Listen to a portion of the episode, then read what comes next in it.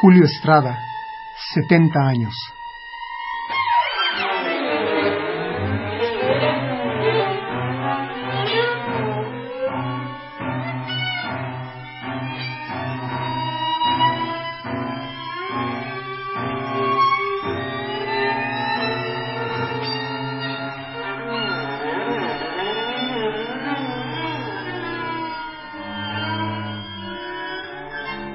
Poder de la imaginación.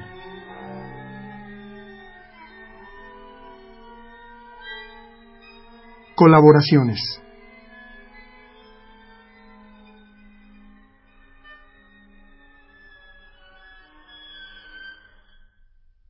Eolo es una, una obra de celebración social. Es un grupo y hay un líder. El grupo tiene cierta rebelión con, con ese líder el líder se encuentra al centro, los demás se acercan a él, se aproximan al poder, compiten con él, compiten entre ellos también. Me di cuenta cuando terminé la obra que tenía que ver con algo social, ¿no? Fue una, un análisis totalmente posterior, dándome cuenta cuando, cuando se estrenó, una, una obra que estuvo además encajonada a largo tiempo. La escribí en, en Stanford en 81, la terminé en México en 83, la mandé a los presidentes de Estrasburgo, la estrenaron en tres, tres de nueve fragmentos y después solo tuvo que esperar hasta 1998. Eololin se tocó en Darmstadt con un, un apoyo extraordinario. Tuvimos 10 días sin parar de ensayos, 8 horas al día, 80 horas de ensayos, para un estreno que fue la, la conclusión del Festival Internacional de, de Darmstadt. Fue una, una de las experiencias más, más hermosas que he vivido, ¿no? Eh, porque eran músicos jóvenes que tuvieron una flexibilidad para tocar la obra, tuve todo, todo lo que se requería, ¿no? un espacio se estrenó en, una cancha de básquetbol, ¿no? Típico en Alemania, tienen los mejores músicos y de pronto te dan pues, una cancha de básquetbol, funciona muy bien. Y, y, el resultado fue, fue muy bueno porque es una coreografía de, de sonido el público se encuentra metido dentro del Pentágono y escucha cómo los sonidos le van dando vueltas por todas partes, en fin, tiene un poco esta experiencia de las abejas dentro de una campana, ¿no? Y fue una, una, una experiencia extraordinaria para mí. Hay una grabación, una grabación en video y una grabación también de, la, de la, obra en el, el, concierto. Y ahora se acaba de hacer una, una grabación nueva en 5.1 que tendré que discutir con, con, los intérpretes, con Steven Schick, en La Joya San Diego, una versión hermosísima, ¿no? Porque como se desplazan en el espacio, pues entonces una, una grabación de 5.1 pues siempre te da una perspectiva distinta. Estuve en el concierto en San Diego hace cinco años y me, pareció magnífica la versión que. Y esa misma obra se toca ahora en, Nueva York, ¿no? en la Universidad de Columbia.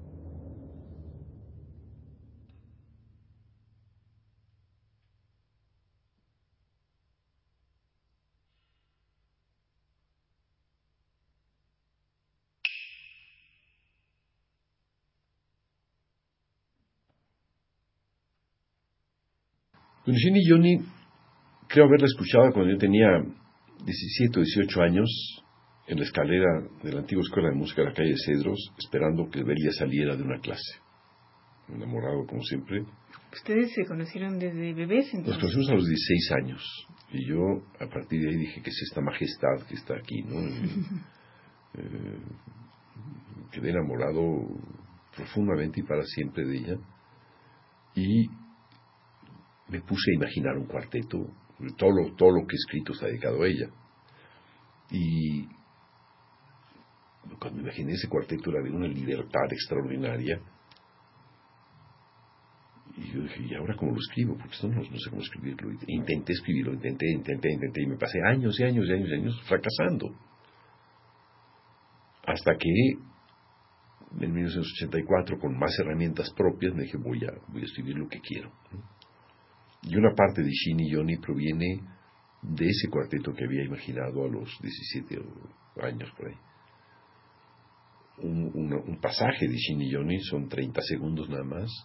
Es una de las partes que más, que más quería rescatar y esa fue la parte en la que me pasaba acostado durante meses y meses y meses. Mi familia no llamó al, psiquiátrico ni nada de eso por, por bondad, porque yo de ahí no salía, ¿no? Hasta que encontré la solución y lo, y lo escribí. Y Shin y Johnny recuerdo los ensayos con el cuarteto Arditi que fueron muy generosos, eran entonces un buen Rolls Royce después han cambiado mucho, sobre todo los miembros del cuarteto Arditi, ya no es lo mismo y hay cierta pretensión ahí de ser extraordinarios que no, que no corresponde con la realidad ya. Sobre todo en, en una estética que no, que no defiende ya nada, sino que solo la estética que ellos tienen, y eso no puede ser, el intérprete tiene que estar al servicio de, los creadores y no al revés. Y, tuvimos unos ensayos en Ámsterdam, Nunca había visto yo a los Arditi con tantas ojeras, ¿no? dieron tres o cuatro veces más de lo que tenían planeado y no lo creían. Yo decía, bueno, este pasaje es un momento en el que de niño escuché a otro niño romper el vidrio de la mesa del comedor de mi casa y cómo sonaba. Entonces, quiero que suene así, de esta forma. Este otro pasaje es el cuarteto número 15 de Beethoven que está flotando y le soplo y se dispersa.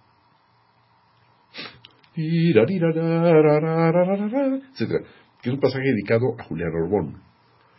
Eh, hay otros pasajes así, ¿no? Hay otro cuando estaba soñando y se me cayeron los libros encima con un, el temblor de, el, ¿qué del 57 en la Ciudad de México están llenos de pasajes personales reconstruyendo eventos, fenómenos, etcétera, y que hay un pasaje que cito a Schubert, un Gedul, pero imagino a, Schubert con algo de tequila y patinando en los Alpes, ¿no? y, y es, es entre divertido y complicado, porque bueno, para lograr todo eso tuve que pasar un buen rato, seis años, seis años de, labor hasta lograrlo. Y no hice otra cosa más que eso, bueno, aparte de investigar en la universidad, que eso es para lo que he nacido, ¿no?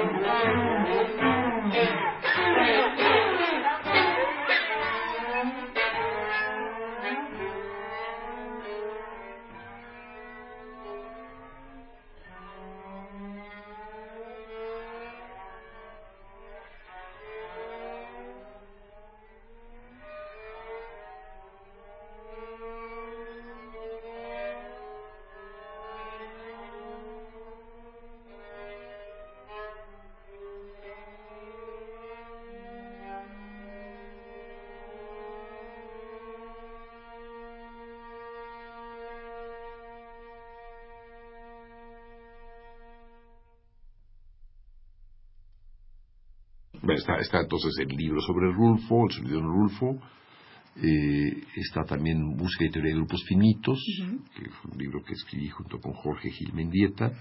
Después han venido eh, otros trabajos que es Realidad e Imaginación Continuas, que es un libro sobre la imaginación en el continuo, que está a punto de salir, las estéticas igualmente.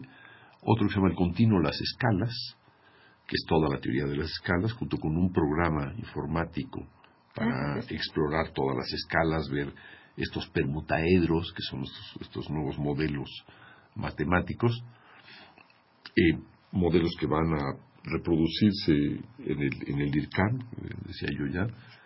Y el otro es el más reciente trabajo, es este, es el canto roto Silvestre Revueltas. Como, digamos, el Estado ha encargado de favorecer a los músicos no disidentes, a los músicos pro Estado, pro estado pues yo en la universidad he creado el archivo de músicos disidentes, que son Jacobo Kostakowski, compositor comunista, eh, de José Pomar, que era un compositor comunista que hizo una gran cantidad de obras eh, políticas. El otro, el otro autor es Higinio Rubalcaba. Quien se encarga de ese archivo es eh, Olga Picu, el Instituto de Estética, es una investigadora, una psicóloga que se ha concentrado en preservar esos archivos. Creo que son los archivos mejor preservados de música que hay en todo el país. Es un orgullo.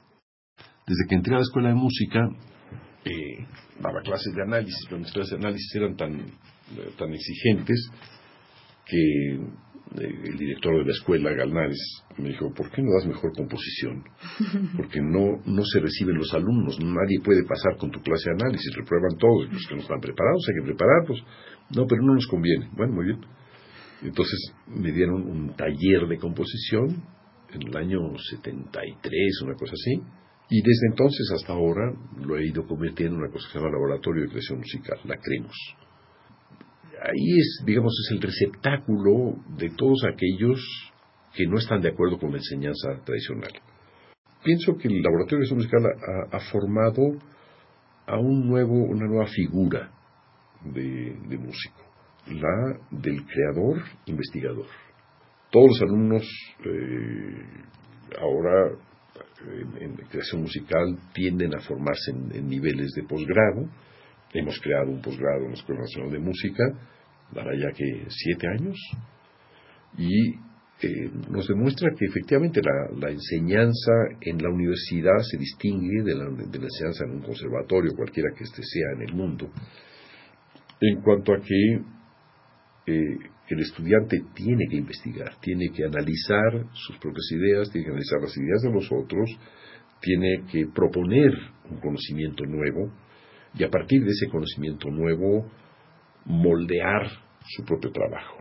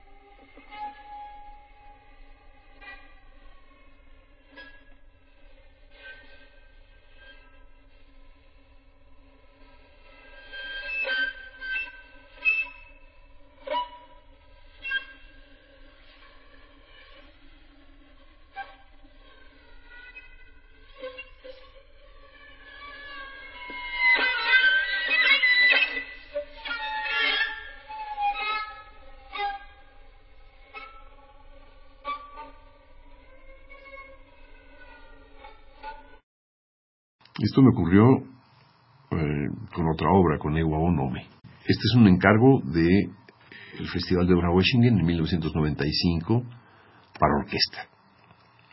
Nunca he tenido más ensayos en toda mi vida. Fueron 60 horas de ensayo para una obra de 11 minutos para orquesta. Privilegio. Cuando llegué ahí, el director me dijo, nos has mandado una cosa terrible, una música que es una amenaza, pero te hemos, hemos dado todos estos ensayos. No te vuelvo a encargar ninguna obra para orquesta, de eso puedes estar seguro. Muy bien, no me interesa tampoco hacer muchas obras para orquesta. Y como los músicos de orquesta son ganado, ganado perdido, eh, pues tuve muchas dificultades con ellos.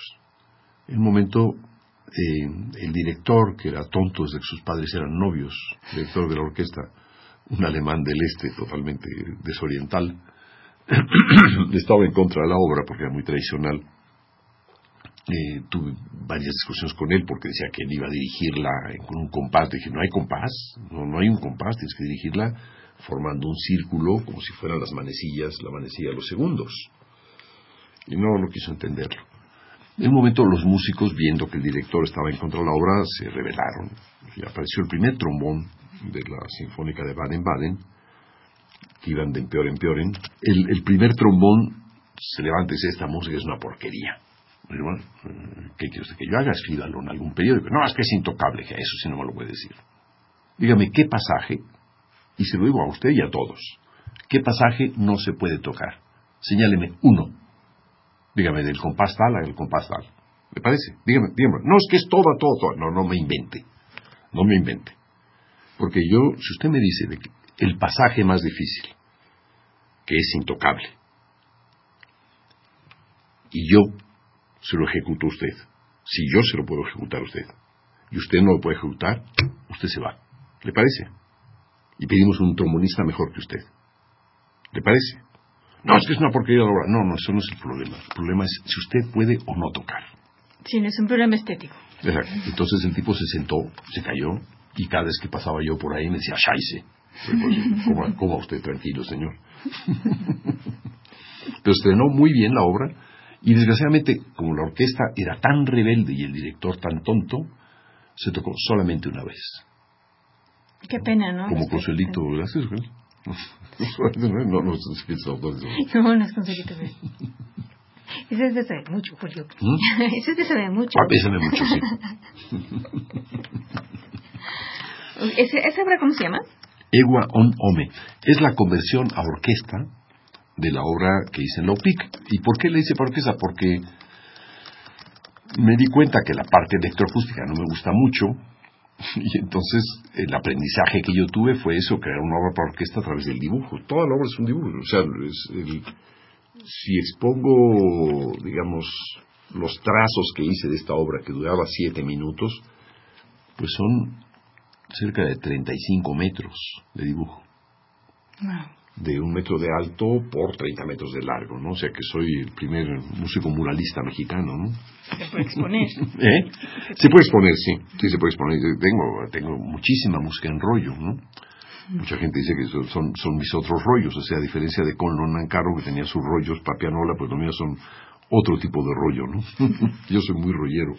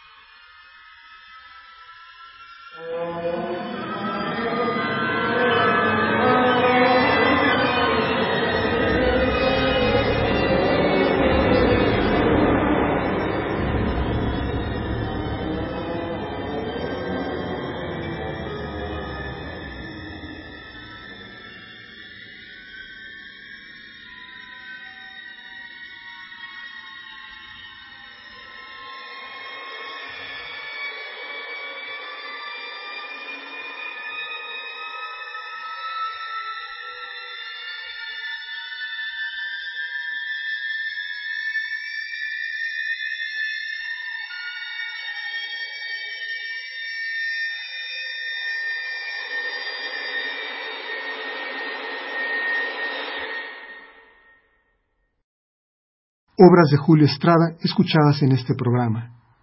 Eolo Olin, con el grupo de percusiones de los cursos internacionales de composición en Darmstadt.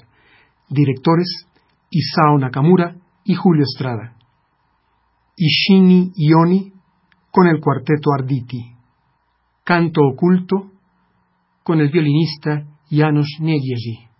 Ewa on Ome, con la orquesta de la radiodifusión del suroeste alemán, bajo la dirección de Olaf Hensoldt.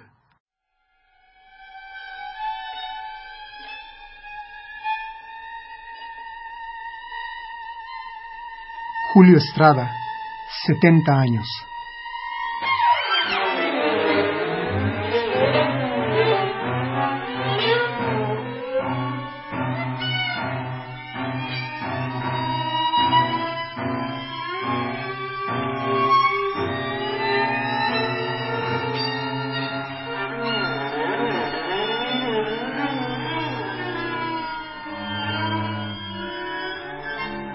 Poder de la imaginación. Guión, producción y conducción, Ana Lara.